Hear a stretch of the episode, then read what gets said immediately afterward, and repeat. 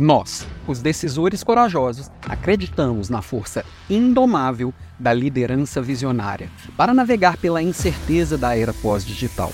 Compreendemos que o futuro pertence àqueles que se atrevem a desafiar o convencional, a abraçar o risco e a transformar a incerteza em oportunidade. Somos defensores da inovação, não apenas como um meio de superar desafios, mas como um estado de espírito Rejeitamos a noção de que sempre fizemos tudo assim é suficiente. Em vez disso, buscamos incansavelmente novas maneiras de pensar, agir e liderar. Acreditamos que a verdadeira liderança é medida não pelo número de seguidores, mas pelo impacto que criamos e pelas mudanças positivas que inspiramos. Liderança é influência. Cada um de nós tem o poder de influenciar mudanças significativas, independente de nossa posição ou título. Valorizamos a coragem sobre a conformidade, a ação sobre a hesitação. Estamos comprometidos em tomar decisões corajosas, mesmo diante da incerteza, porque é na incerteza que as maiores oportunidades são encontradas. Reconhecemos a importância da agilidade cognitiva, da resiliência emocional e da adaptabilidade estratégica. Estas não são apenas habilidades a serem desenvolvidas, mas fundamentos sobre os quais construiremos nossa abordagem à liderança e à tomada de decisão. Acreditamos na força da diversidade, da inclusão e da colaboração. Sabemos que as melhores ideias surgem da convergência de diferentes perspectivas, experiências e habilidades. Juntos somos mais fortes, mais criativos e mais capazes de enfrentar os desafios do amanhã.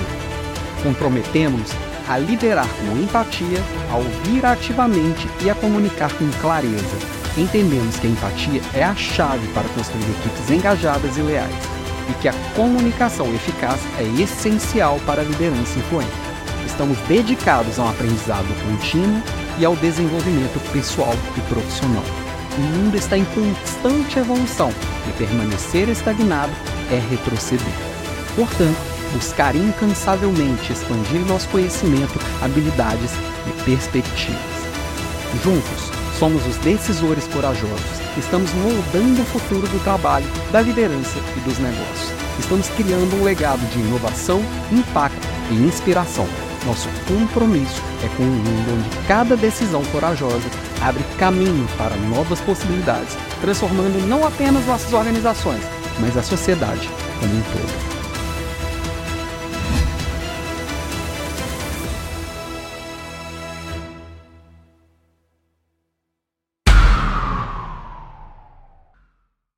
Olá, olá, olá, boa noite, boa noite, boa noite. Já estou aqui ao vivo com o nosso grande lançamento do nosso livro Decisões Corajosas. Esse livro que foi escrito desde o ano passado, que eu venho mergulhando nesse tema, mergulhando aqui nessas pesquisas para trazer esse livro. Pesquisa que eu fui tanto relembrando a minha vida profissional, meus 25 anos de vida corporativa, quanto também trazendo coisas de outras empresas, coisas de muita bibliografia do que tem de mais atual, conversando com muita gente. E vou falar bastante dele aqui hoje. Vou falar hoje sobre esse livro Decisões Corajosas a batalha do líder contra a incerteza na hora na, na, na era pós-digital.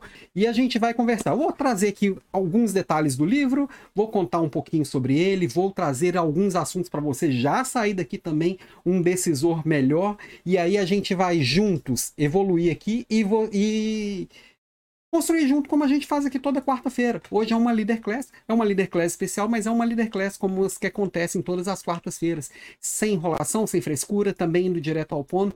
Mas eu vou contar um pouquinho mais do, do, do livro. E quem está chegando aqui pela primeira vez, quem, tá, quem não me viu ainda, quem não sabe quem sou eu, quem sou eu na fila do pão, deixa eu contar um pouquinho da minha história aqui para vocês. Eu sou Alan Pimenta, tenho aqui bastante tempo, bastante jornada aqui com o podcast Papo de Líder, tenho bastante jornada aqui com a Academia de Desenvolvimento de Líderes, com a minha vida executiva, mas eu queria voltar um pouquinho, porque eu sou muito além disso, tá? Para começar, sou um mineirinho de Belo Horizonte e depois que já rodei, já morei em vários lugares, já morei no Rio, já morei em São Paulo, estou morando agora em Florianópolis, é a segunda vez que eu venho morar aqui nessa cidade. É a cidade que eu escolhi viver com a minha família, é a cidade que hoje me faz feliz, me, me faz pleno é estar aqui nessa cidade tão linda. Então, vai fazer um ano agora que eu retornei para Florianópolis. Na primeira passagem aqui, morei por quase três anos. Então, sou um mineiro perdido no mundo e marido da Débora. Já vamos aí para nove anos juntos. Na, na, verdade, fizemos nove anos juntos agora em janeiro. E o tempo voa. A conheci na minha primeira vez que eu morei aqui em Florianópolis. Então, a conheci aqui. Nós fomos para Belo Horizonte, passamos um tempo e voltamos agora para Floripa. E aqui a gente bem feliz, tá? Com com a Débora, eu ganhei o presente aqui do, de ter dois filhos postiços, que é a Bruna e o Lucas. Tem também quatro gatos aqui, então nossa, nossa vida em família é uma vida bem feliz, tá?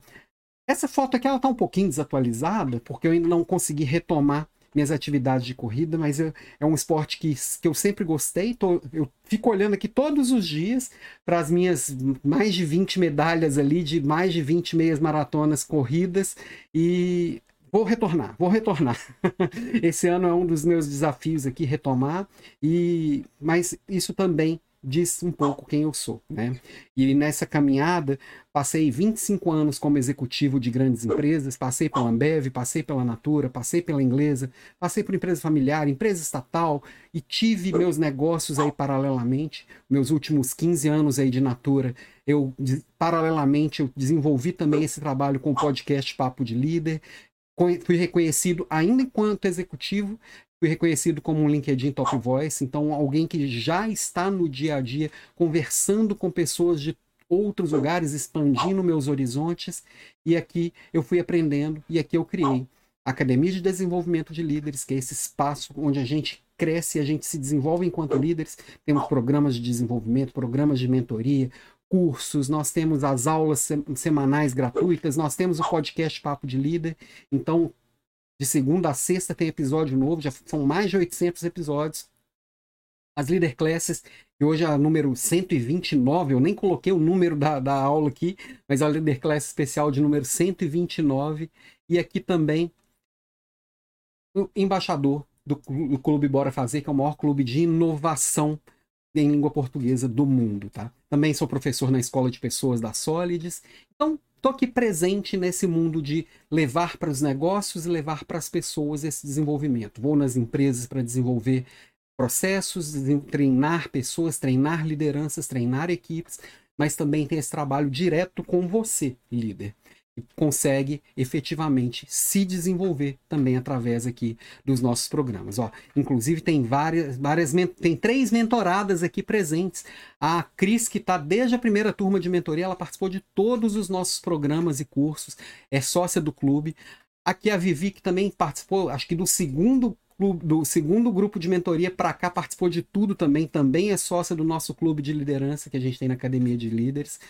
E também a Fabi, que já participou de uns dois ou três programas de mentoria e também está como sócia lá do clube. É uma alegria ver vocês aqui presentes, viu, meninas? Obrigado. E a presença delas aqui me deixa ainda mais orgulhoso de saber que esse trabalho que eu venho fazendo faz sentido e faz a diferença, tá?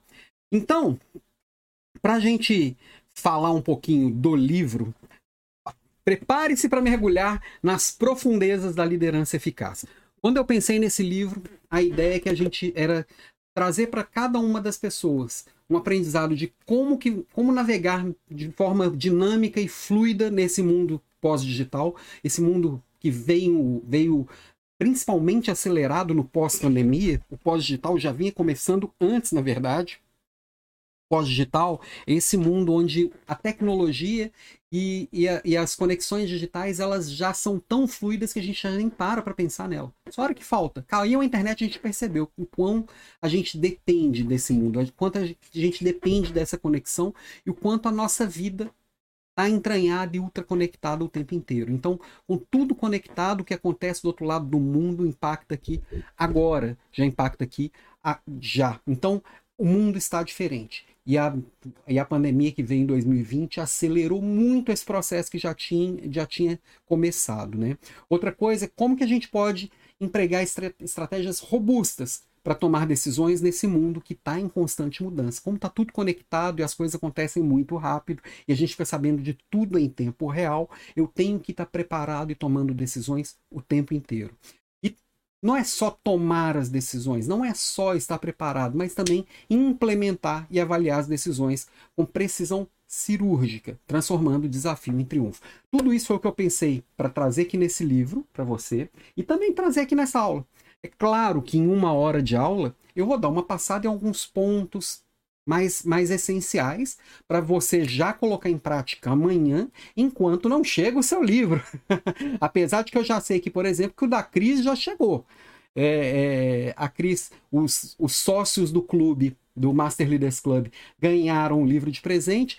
O da Vivi e o da Fabi eu não sei se já chegou. O da Cris eu sei que já chegou. Eu vou começar trazendo. Eu sempre começo as minhas aulas com uma frase de alguém, é, um, alguém diferente, alguém especial. E hoje eu vou trazer só frases do livro. Então, esse alguém especial de hoje é o Alan. E no meio do livro tem várias páginas pretas. Você já deve ter visto algum livro desse página de página preta, onde eu pego uma frase do livro, do, do capítulo que a gente terminou, para a gente fazer um comentário. E esse aqui é a frase que termina a introdução. A tomada de decisão pode ser difícil, mas com as estratégias e ferramentas certas, você pode se tornar um líder mais confiante e bem-sucedido. Ó, Vivi comentando aqui, ó, o prazer foi nosso estar dividindo esse momento com você. Obrigado, Vivi. Obrigado pelo carinho, tô bem feliz aqui, tá? Ó, e o dela já chegou. Isso que é importante. Então, maravilha. E, e é interessante contando um pouquinho da história desse livro, quando eu tomei a decisão de escrever um livro, como eu estou bem ativo no LinkedIn, sou um dos top voices, conheço bastante gente, é, naturalmente eu tive acesso a alguns editores, algumas pessoas que se interessaram em publicar um livro meu. E nas conversas com as editoras, é, eu vi que os caminhos não estavam tão legais. e o caminho é, é um caminho que eu queria fazer bem do meu jeito, pelo menos nesse primeiro. Eu queria entender como é escrever um livro, eu queria entender como é fazer um livro. E aí eu decidi, quer saber de uma coisa? Eu vou abrir a minha própria editora. Foi aí que nasceu também a Voice Books, aqui ó, o selinho aqui. E esse é o primeiro de, dos livros que essa editora lança. Espero trazer muita gente legal, conheço muita gente interessante para publicar aqui também, começando com o meu livro. E aí eu fiz uma coisa que eu falo toda semana aqui para vocês não fazerem. faço o que eu digo, mas não faço o que eu faço. O que, que eu falo sempre aqui para a gente fazer? Para delegar, desapegar das atividades. Mas como, eu, como era uma atividade nova e eu precisava aprender, eu fiz absolutamente tudo com relação a esse livro. Só teve uma coisa que eu não fiz. Quem fez a capa fui. Opa, tô, tô errando aqui a, quem fez a capa fui eu. Quem diagramou o livro inteiro fui eu. Quem revisou o livro fui eu, e eu já vi um monte de errinho de português depois que ele ficou pronto. Quem fez toda a direção, a edição, foi tudo eu. Só tem uma coisa que eu não fiz, porque eu não tenho as máquinas, que foi imprimir o livro. Mas eu, nessa minha jornada eu descobri que grandes editoras, várias das grandes editoras também não imprimem seus próprios livros. Então posso dizer que hoje eu domino todos os processos de uma editora. Então aqui como designer, como escritor, como diagramador, como capista, como tudo. E agora eu estou pronto para delegar essas funções para os próximos livros, mas hoje eu posso dizer que eu sei fazer e particularmente sei que fiz bem feito, apesar de não ser um designer profissional, não ser um capista profissional, não ser um diagramador profissional. Eu aprendi e, e, e, busquei fazer o mais bem feito e mais caprichado possível. Ó, a Cris recebeu dela, inclusive, autografado. ai, ai. Mas vamos lá. Esse livro, eu pensei, quando eu pensei em falar sobre tomada de decisões, de certa forma nossa aula também está organizada dessa forma, embora não tão é, sistemática, assim, é um livro que foi dividido em três partes, tá? A preparação para a tomada de decisão, estratégias para tomar a decisão e a implementação e avaliação das decisões. Né? Então eu me preparo, eu tomo as decisões e como qual a melhor forma de tomar essas decisões e depois da decisão tomada eu vou lá, executo e monitoro. É um processo normal, assim, passo a passo, e é para ser um manual mesmo, para servir de consulta para todo mundo, né? E aí, até trazendo aqui um pouquinho do, de dentro do livro, eu também organizei ele em 12 capítulos, tá? Então, por exemplo, eu venho aqui na introdução já trazendo o que é o mundo pós-digital, falando sobre a velocidade das mudanças, sobre a era da, da, da complexidade que a gente está vivendo, falando sobre incertezas, sobre pressão de resultados. E aí na parte 1, que a gente vai falar sobre, sobre preparação para tomada de decisões, eu já trago aqui, ó, entendendo a importância da tomada de decisões nos, nos, nos ambientes de incerteza, é, identificando e avaliando oportunidades, desenvolvendo habilidades de análise crítica. Ops, E aqui vale uma lembrança. Se você entrar nesse tá dando para não tá dando muito para ver aqui em cima, aqui ó, opa, aqui. Mas se você entrar lá em bit.ly barra decisões corajosas, sentiu, ou entrar aqui no, no, no QR Code aqui embaixo, aqui assim, ó, você consegue lá, inclusive, baixar as primeiras 50 páginas para degustação, né? Que são, é o primeiro capítulo do livro, basicamente, a introdução, para você já entender um pouquinho mais, ver se você gosta, se não gosta, enfim. Dá para curtir e, e, já ir degustando o livro. Tá lá disponível. Se não conseguiu entrar nem no QR Code, nem lá no. no é só entrar em alampimenta.com.br, alan com dois L's, tá? O capítulo 3 fala como desenvolver as habilidades de análise crítica. Aí, na segunda parte, eu já entro no capítulo 4 falando sobre decisões baseadas em fatos e dados. Então, é como ser um data, um, um, dirigido por dados, né? um data driven. É, no capítulo 5, abordando uma, é, uma, adotando uma abordagem colaborativa para tomar decisões. No 6, utilizando a intuição e a criatividade na tomada de decisões. No 7, falando aqui desenvolvendo um plano de contingência para lidar com a incerteza, porque a gente tem hora que vai precisar sair correndo igual um louco e resolver o que tem que resolver. Né? O capítulo 8, gerenciando conflitos e tomando decisões difíceis. O capítulo no, opa, 9, que já é na parte 3, já caminhando para o final do livro, comunicando e implementando as decisões com eficiência, com eficácia. Capítulo 10, monitorando e avaliando os resultados das decisões. O 11, aprendendo com erros e ajustando o curso. O 12, desenvolvendo uma cultura de tomada de decisões confiante e eficaz. E aí aqui eu venho trazendo, inclusive, a psicologia da tomada de decisões, como é que eu supero a indecisão, é, liderança e, et, e, e tomada de decisão ética, o papel da liderança na tomada de decisões. Então, é como que a gente toma decisões lidando com diferentes culturas. Tá um livro que eu acho que é bem completinho para a gente realmente pisar mais firme nesse mundo das decisões. E o primeiro olhar que a gente tem que ter aqui é o olhar da importância da decisão. Por que, que eu fui escrever um livro sobre tomar decisões, tá? Quem me acompanha aqui sabe que geralmente eu, tô falando aqui sobre autodesenvolvimento, eu tô falando sobre liderança, gestão de equipes, tô falando sobre produtividade e trabalho inteligente. Esses são os temas que sempre circulam as minhas aulas e os podcasts, né?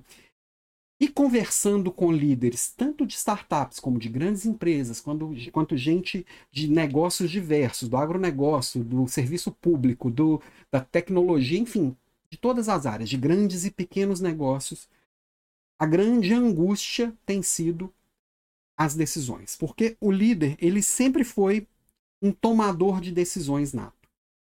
Só que agora não está dando conta, nós não estamos dando conta de acompanhar essa tomada de decisão por quê? Porque essa tomada de decisões, ela, ela, ela precisa ser muito mais rápida e muito mais dinâmica. Essa tomada de decisões, ela precisa ser ainda mais cuidadosa. E eu preciso, além de tomar decisões com elementos que antes não eram necessárias, eu também preciso cuidar para que as pessoas da minha equipe saibam e tomem grandes decisões também. Tá? Ó, deixa eu dar uma boa noite aqui para a Rosevane, que entrou aqui também. Enfim, essa tomada de decisões ela se tornou uma coisa que, que é muito mais frequente quando a gente lida com, com decisões difíceis, com decisões complexas, com decisões inéditas. Antes eu decidia coisas que eu já tinha decidido no passado, era praticamente resolver problemas o papel do líder. Hoje não. Ele precisa lidar com os problemas, muitas vezes criar os problemas, muitas vezes levantar é, questões antes que o problema exista. A gente tem que ter muito mais dinâmica. Então as decisões elas são mais frequentes, elas são mais difíceis e principalmente elas precisam ser compartilhadas. Eu preciso decidir com a minha equipe. Nós precisamos fazer juntos. E eu preciso ser um excelente tomador de decisões para também capacitar minha, minha equipe como tomadora de decisões. Então, por isso, falar de liderança, na minha visão, tem que começar por isso aqui: decisões corajosas. E decisão que não é simples precisa de coragem para tomar. Para tomar. Eu tenho que fazer o que tem que ser feito e para isso eu preciso de coragem, tá? Porque, basicamente assim, como eu disse antes, a gente já vinha com uma exigência de novas abordagens muito antes da pandemia. Desde quando, desde, desde o lançamento da internet, que para a gente chegou aqui, sei lá, 90, e poucos, 95, 94. Vai, a, a, internet comercial chegou no Brasil assim, meados da década de 90. E aí, lá nos anos 2000, né, na virada do milênio, a gente teve um lançamento, pouco depois da virada do milênio, aí teve uma coisa que bagunçou tudo.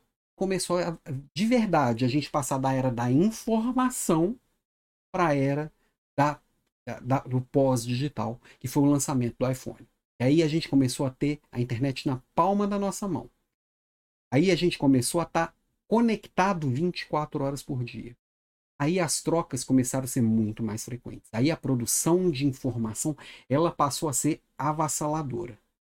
Uma criança de 7 anos, em 2001, tivesse um, um celular um, um, um, iPhone na mão tinha mais informação do que um presidente dos Estados Unidos cinco anos atrás. E a gente passa a ter acesso a mais informação em um dia do que um imperador da antiguidade tinha durante a vida inteira. E a gente toma, em média, 35 mil decisões por dia. Quando a gente pensa em decisão, a gente pensa nas grandes decisões. Mas o tempo inteiro a gente está decidindo alguma coisa. O tempo inteiro a gente está escolhendo. E aí, com esse mundo acelerado, super conectado e muita coisa acontecendo, a gente já vinha acelerado, entrando de, de, com os dois pés no mundo pós-digital, aí veio a pandemia. E precisou a gente se afastar fisicamente, acelerar o digital. Quem nunca tinha entrado no internet banking teve que aprender a entrar. Quem nunca tinha feito supermercado pelo iFood teve que aprender a fazer.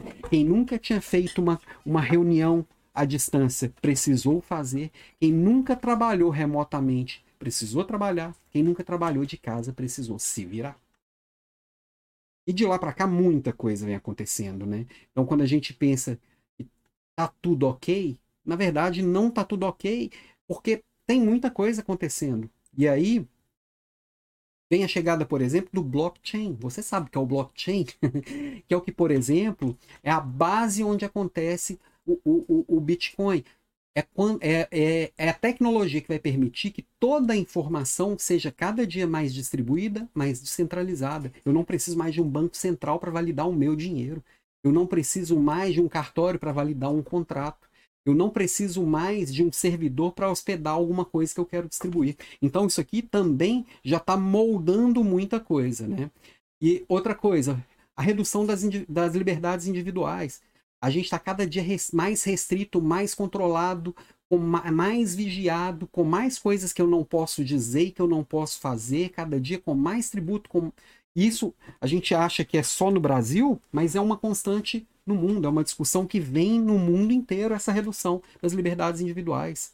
Né? Pare, parecia que quanto mais acesso à informação eu tivesse, mais eu estaria livre para fazer mais coisas. E não, está restringindo, porque o controle aumentou, né? Guerras acontecendo, nós estamos em guerra na Ucrânia, guerra em Israel e sabe-se lá mais aonde. Na África nós temos países em guerra, o Iêmen está em guerra. Parecia que a gente via vivendo depois da Segunda Guerra um cenário de quase paz. E acordos comerciais garantindo que a gente estava numa boa, mas não. Parece que as coisas ainda estão tensas e intensas muita polarização, é direita esquerda, é judeus contra, contra muçulmanos, é cristão contra não, contra não cristão, é conservadores versus liberais. Enfim, tudo parece que eu tenho que escolher um lado. Eu tenho que escolher um lado no BBB, eu tenho que escolher um lado se eu, se eu apoio a Ana Hickman, o marido dela, se quem tá certo é o fulano ou o ciclano.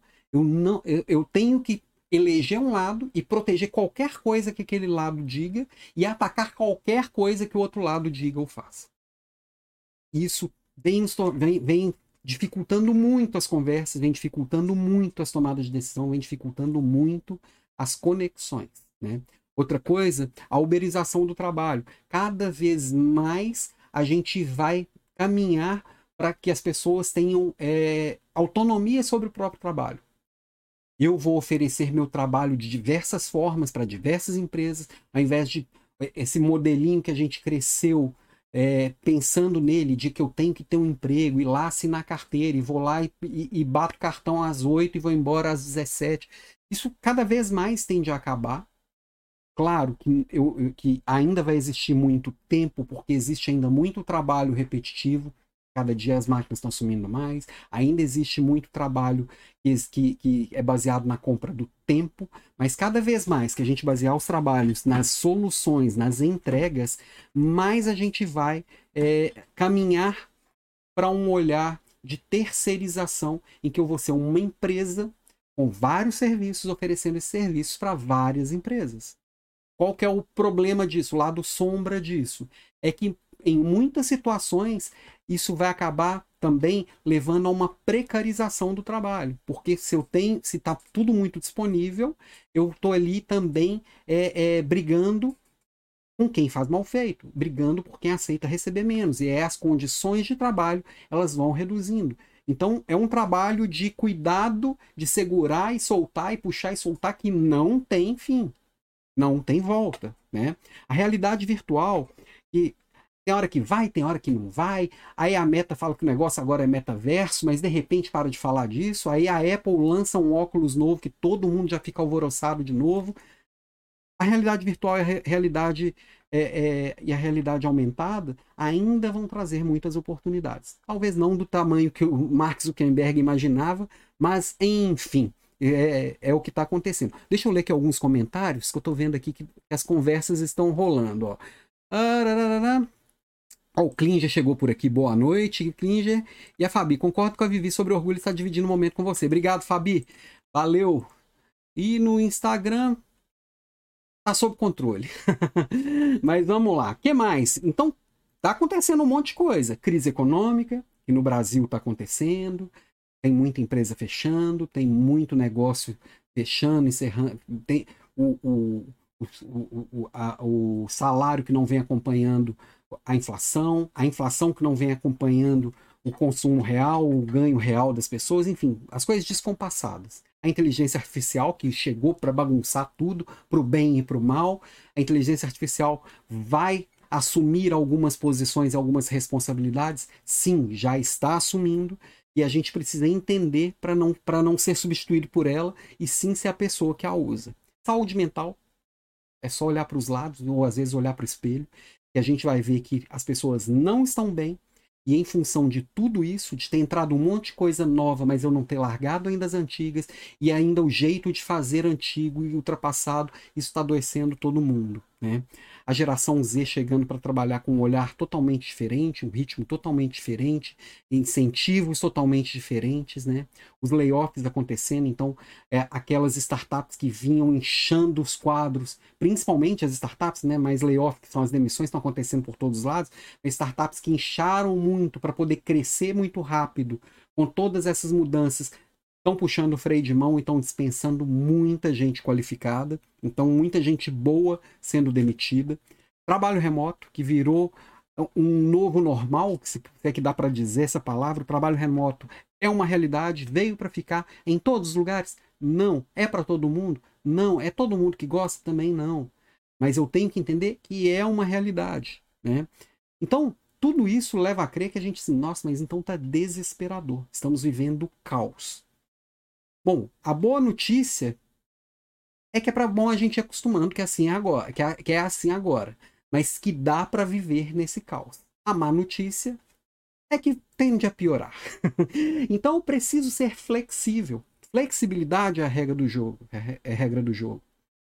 Eu preciso ter essa adaptabilidade. Eu preciso ter esse lifelong learning, que é aprender a vida inteira e desapegar essa flexibilidade cognitiva, né? Que é eu desapegar daquilo que eu já aprendi, eu desapegar daquilo que eu já fiz muito bem, eu desapegar de velhos processos, desapegar de velhas ideias, desapegar de velhos produtos e serviços que meu negócio oferece, oferecia.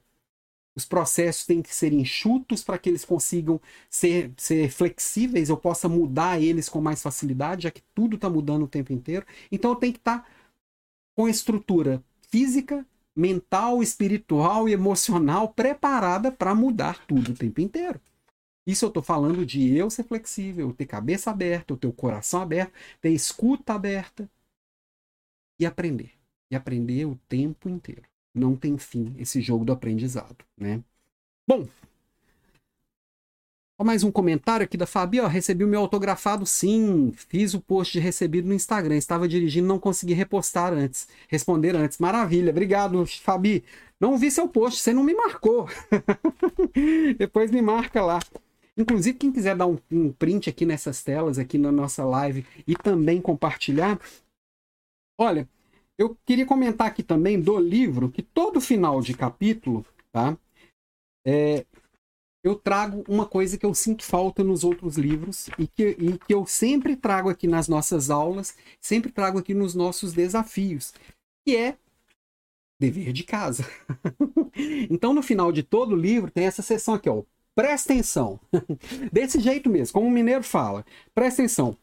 Que é uma sessão com ideias, ações e reflexões. Eu sempre trago no final de cada capítulo as 10 principais ideias do capítulo, uma reflexão ou uma ação para que você coloque isso em prática e realmente entenda aquilo e passe a, aquilo passe a virar conhecimento real.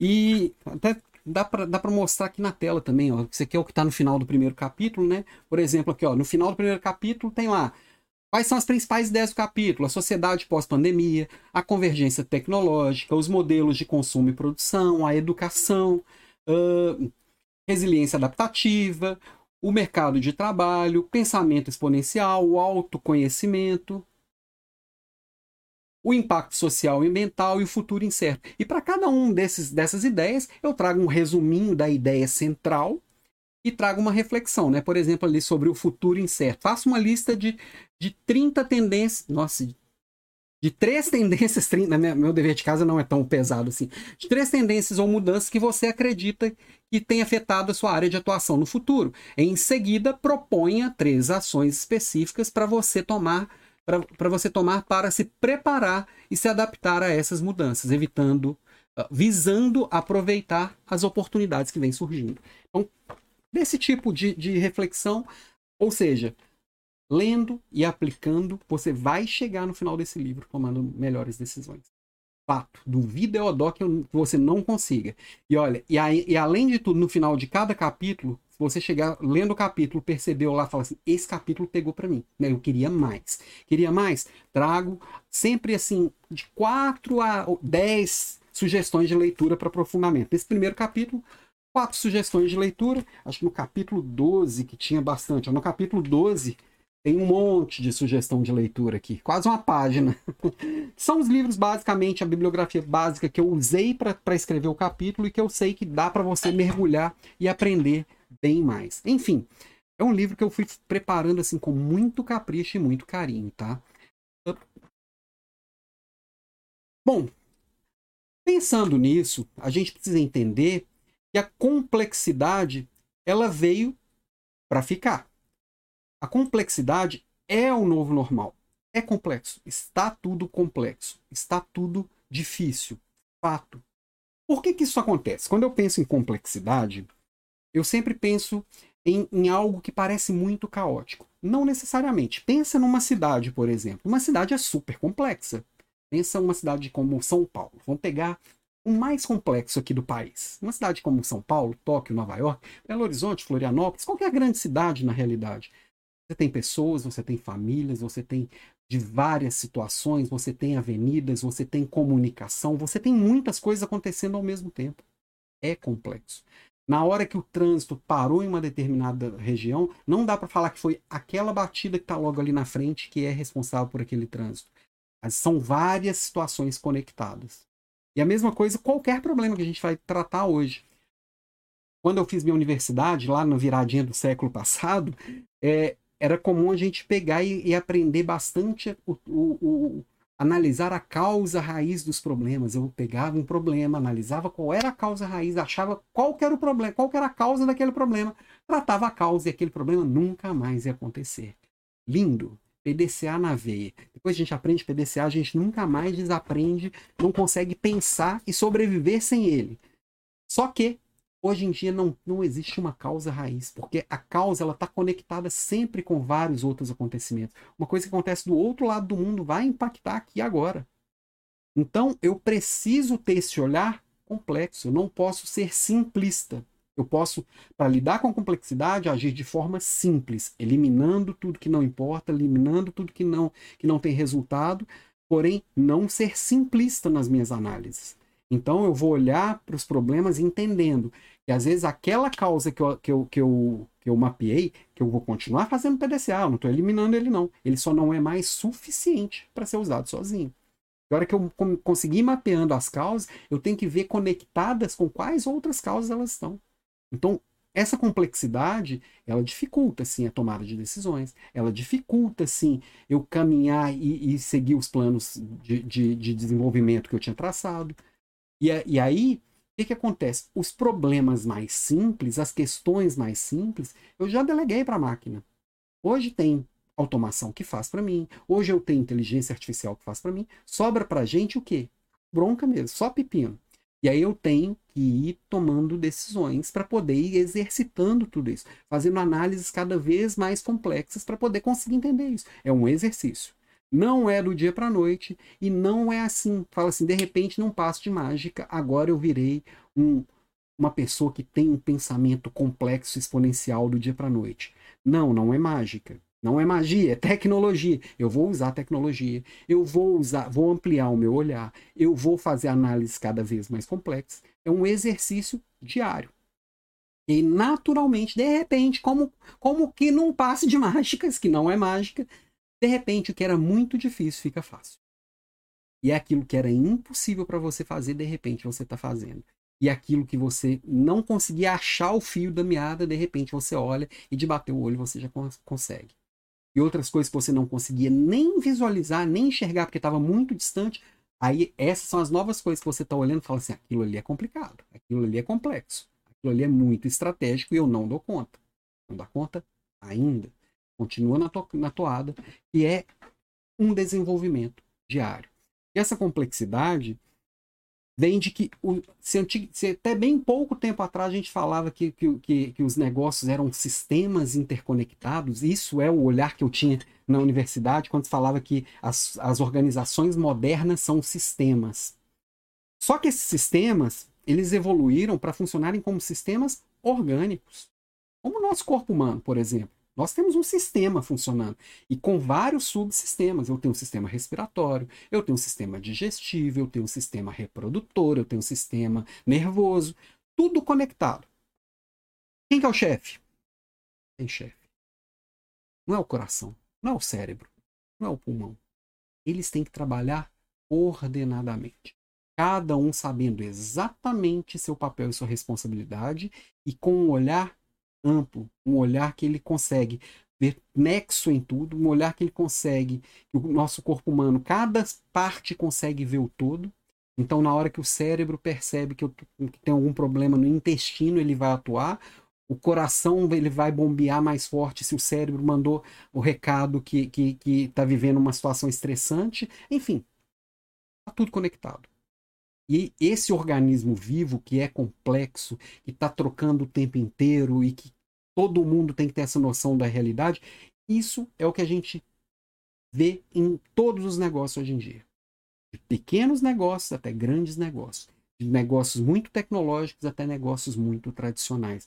Porque como o cenário que a gente está vivendo, a sociedade também está se comportando como um, como um organismo fis, é, vivo, tudo que está nela, os negócios, as famílias, também estão.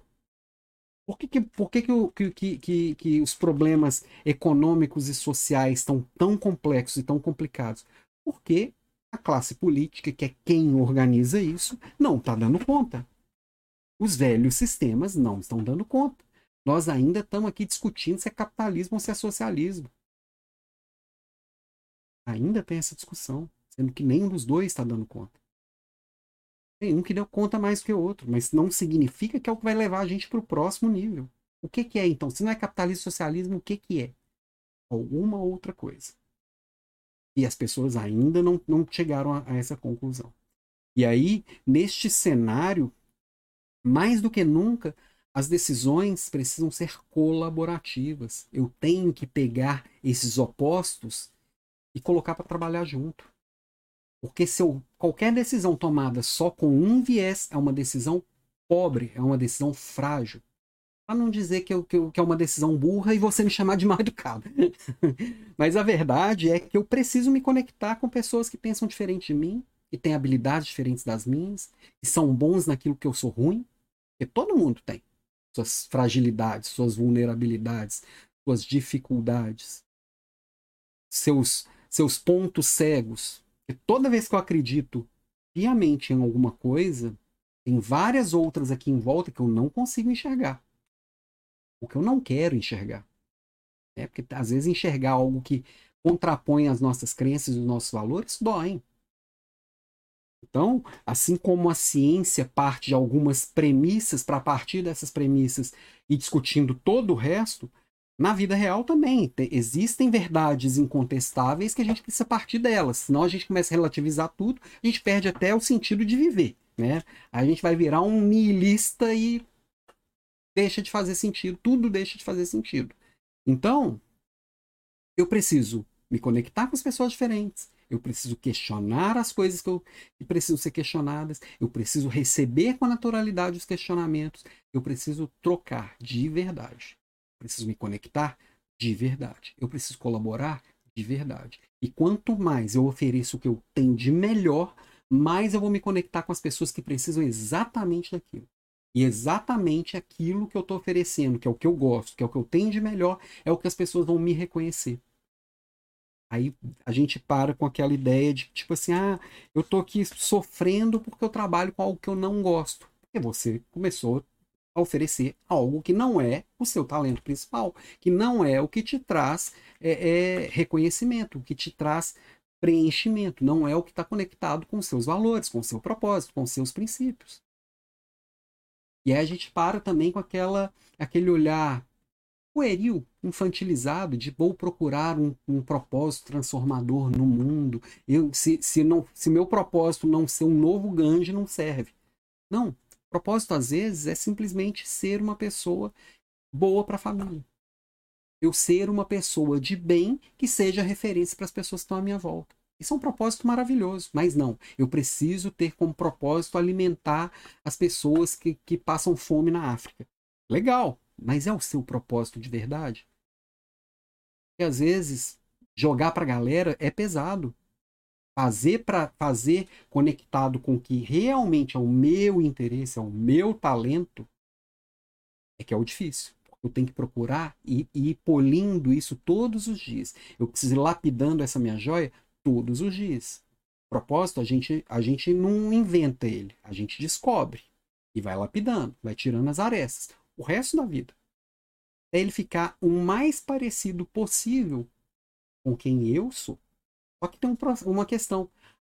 Quanto mais parecido ele fica com quem eu sou, nesse processo de polindo e de colocando para fora, de colaborando, de recebendo, de trocando e de aprendendo, eu me transformo em outra pessoa.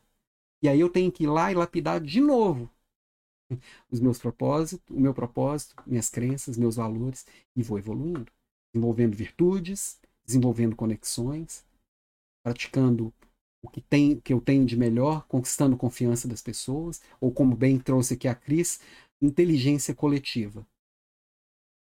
É fato que duas pessoas dispostas a contribuir, dispostas a colaborar, elas vão construir e produzir muito mais do que as duas, uma em cada canto.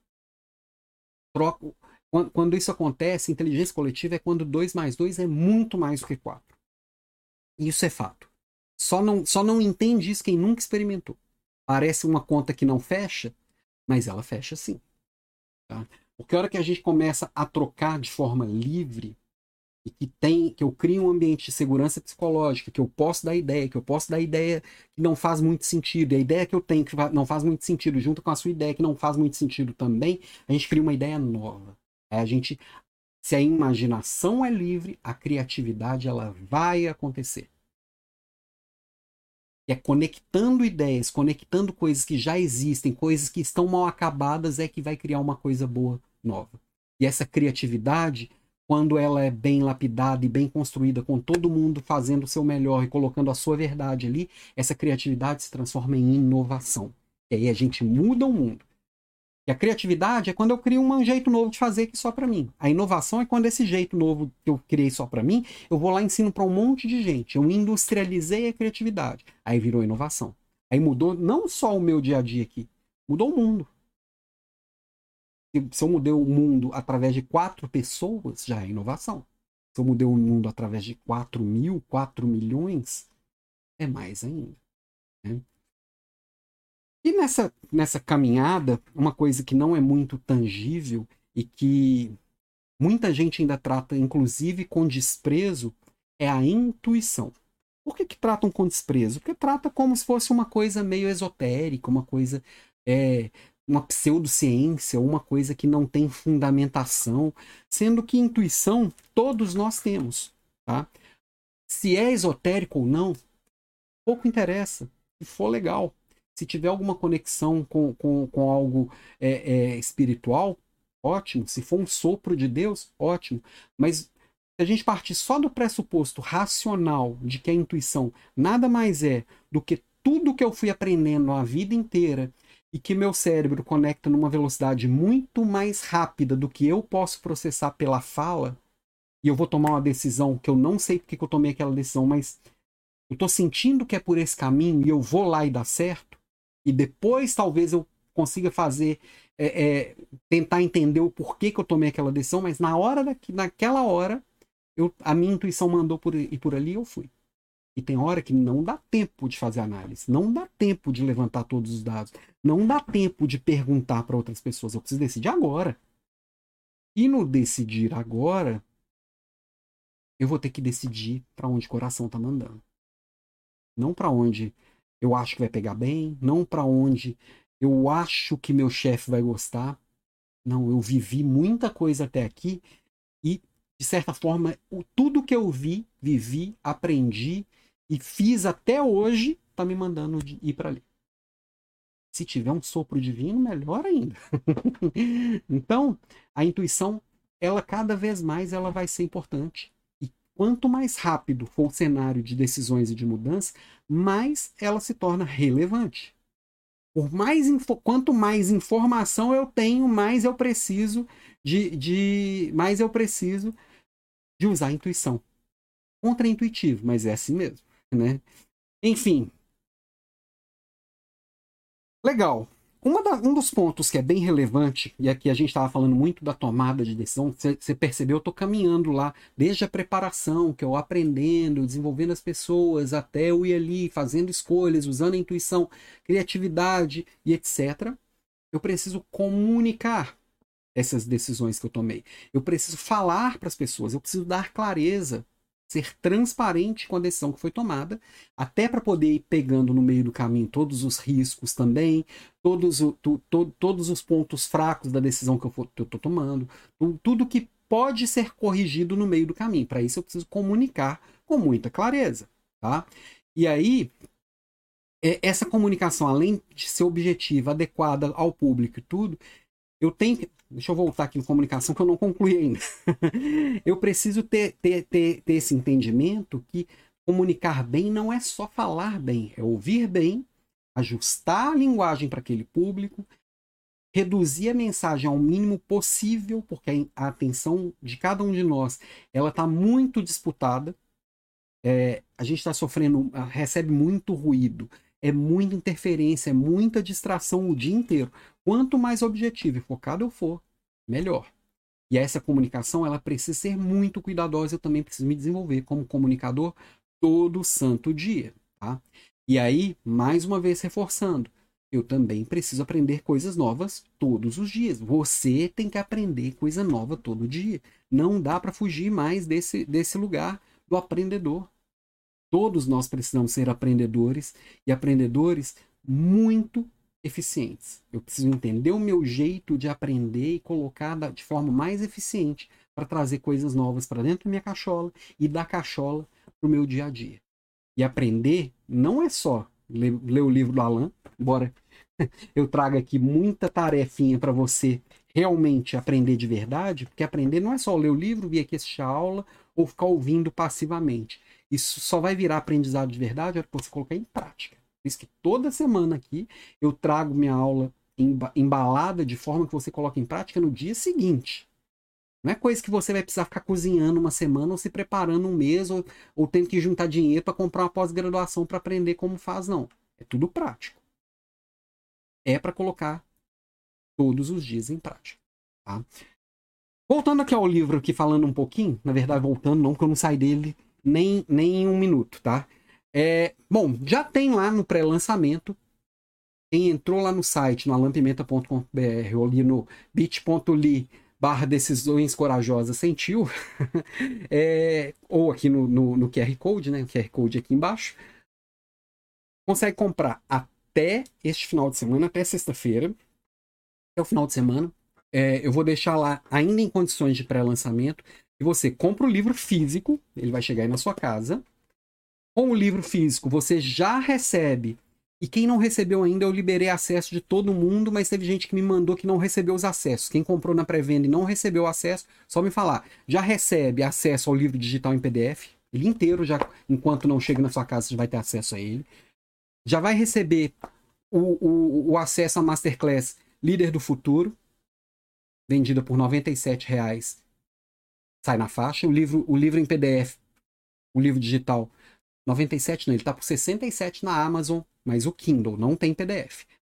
Mas um e-bookzinho fuleirinho qualquer que você for comprar por aí é 97 prata. é, o curso de, de liderança pós-digital custa 197 reais. Se entrar lá no site da Academia de Desenvolvimento de Líderes, ele está lá por 197 reais. Tudo isso sai na faixa. Zero reais. Estão falando aqui de 400 reais de brinde. E para quem está aqui ao vivo, e aí só quem tiver esse cupom aqui, estava na live, clicou aqui, ó. Opa, aqui, aqui, tem um cupom aqui, estava na live. Na hora de fazer sua compra, clica o cupom, estava na live, vai ganhar mais brindes. Quem já comprou no pré-lançamento ganha também, tá? Não perderam. Eu já vou incluir para vocês. Ó, essas condições só até sexta e exclusivo para quem tá aqui, tá? Vai ganhar um cashback de 200 reais. O que, que é isso? O livro custa 67. Você vai ganhar 400 ali, mais 200, 600, enfim. Um, o livro sai por menos 500 reais. O, o, livro custa 67 reais. 12 de 6 reais. Cabe, cabe no bolso. Mas eu vou te dar ainda um cashback de 200 reais. Válido só para quem está aqui hoje. E qualquer curso, qualquer treinamento e qualquer, qualquer mentoria você vai conseguir usar. Então, por exemplo, Vai lá comprar o Master Leaders Club, custa 1.997 reais, são, são, são mensalidades de 197 reais para você fazer parte desse clube.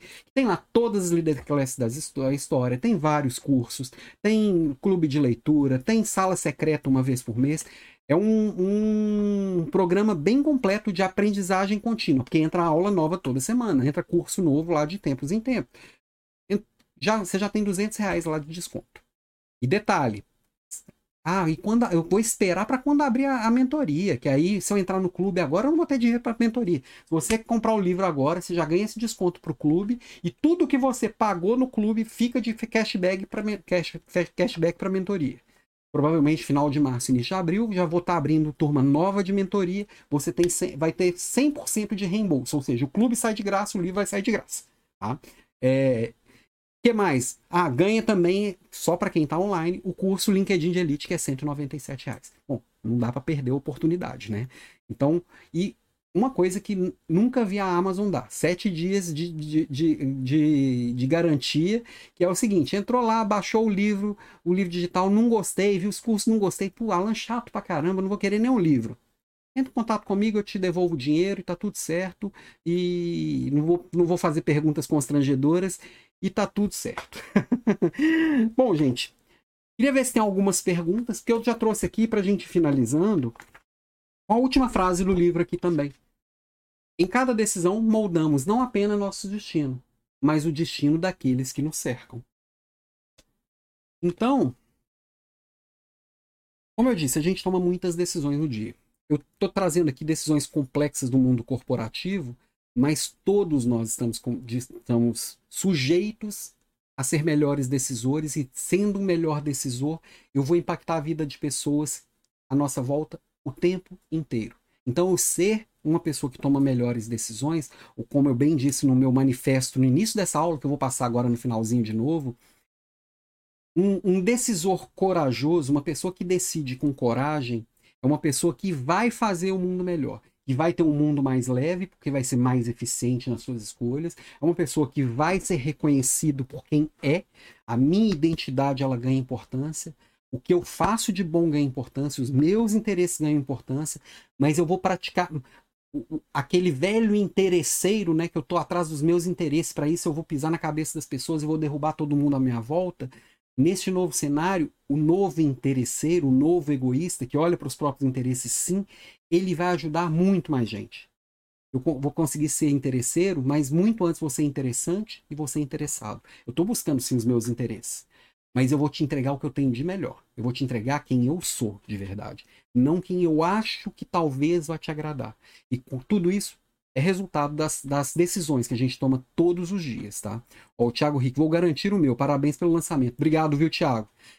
E se cada, se cada vez eu conseguir realmente tomar uma boa decisão, eu vou para um outro nível.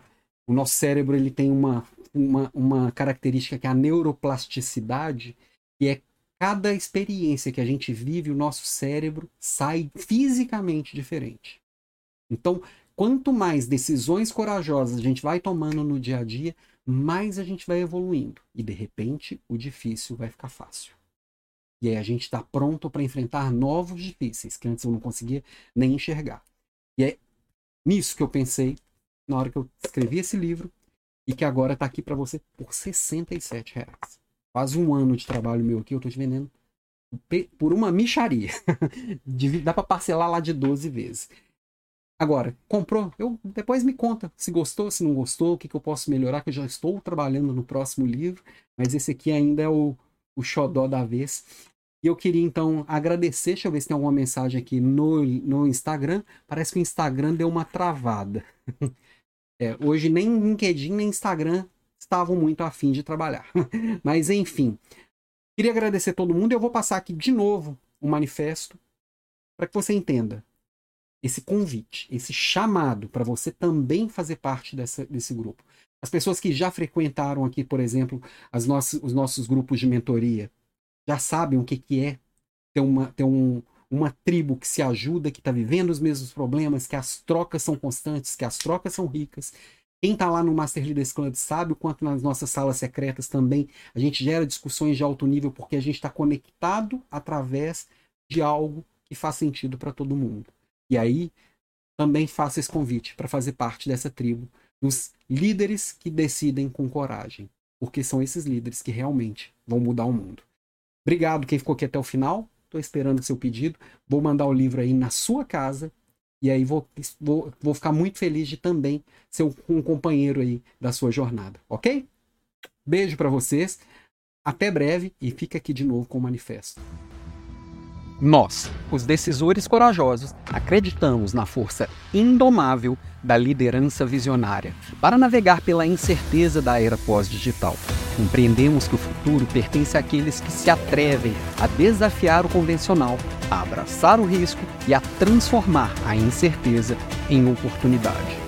Somos defensores da inovação, não apenas como um meio de superar desafios, mas como um estado de espírito Rejeitamos a noção de que sempre fizemos tudo assim é suficiente. Em vez disso, buscamos incansavelmente novas maneiras de pensar, agir e liderar. Acreditamos que a verdadeira liderança é medida não pelo número de seguidores, mas pelo impacto que criamos e pelas mudanças positivas que inspiramos. Liderança é influência. Cada um de nós tem o poder de influenciar mudanças significativas, independente de nossa posição ou tipo. Valorizamos a coragem sobre a conformidade, a ação sobre a hesitação. Estamos comprometidos em tomar decisões corajosas, mesmo diante da incerteza, porque é na incerteza que as maiores oportunidades são encontradas. Reconhecemos a importância da agilidade cognitiva, da resiliência emocional e da adaptabilidade estratégica. Estas não são apenas habilidades a serem desenvolvidas, mas fundamentos sobre os quais construiremos nossa abordagem à liderança e à tomada de decisão. Acreditamos na força da diversidade, da inclusão e da colaboração. Sabemos que as melhores ideias surgem da convergência de diferentes perspectivas, experiências e habilidades. Juntos somos mais fortes. mais criativos e mais capazes de enfrentar os desafios do amanhã. Comprometemos-nos a liderar com empatia, a ouvir ativamente e a comunicar com clareza. Entendemos que a empatia é a chave para construir equipes engajadas e leais e que a comunicação eficaz é essencial para a liderança influente. Estamos dedicados a um aprendizado contínuo e ao desenvolvimento pessoal e profissional. O mundo está em constante evolução e permanecer estagnado é retroceder. Portanto, buscar incansavelmente expandir nosso conhecimento, habilidades e perspectivas.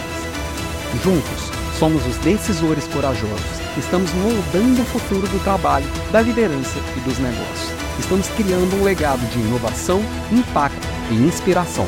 Nosso compromisso é com um mundo onde cada decisão corajosa abre caminho para novas possibilidades, transformando não apenas nossas organizações, mas a sociedade como um todo.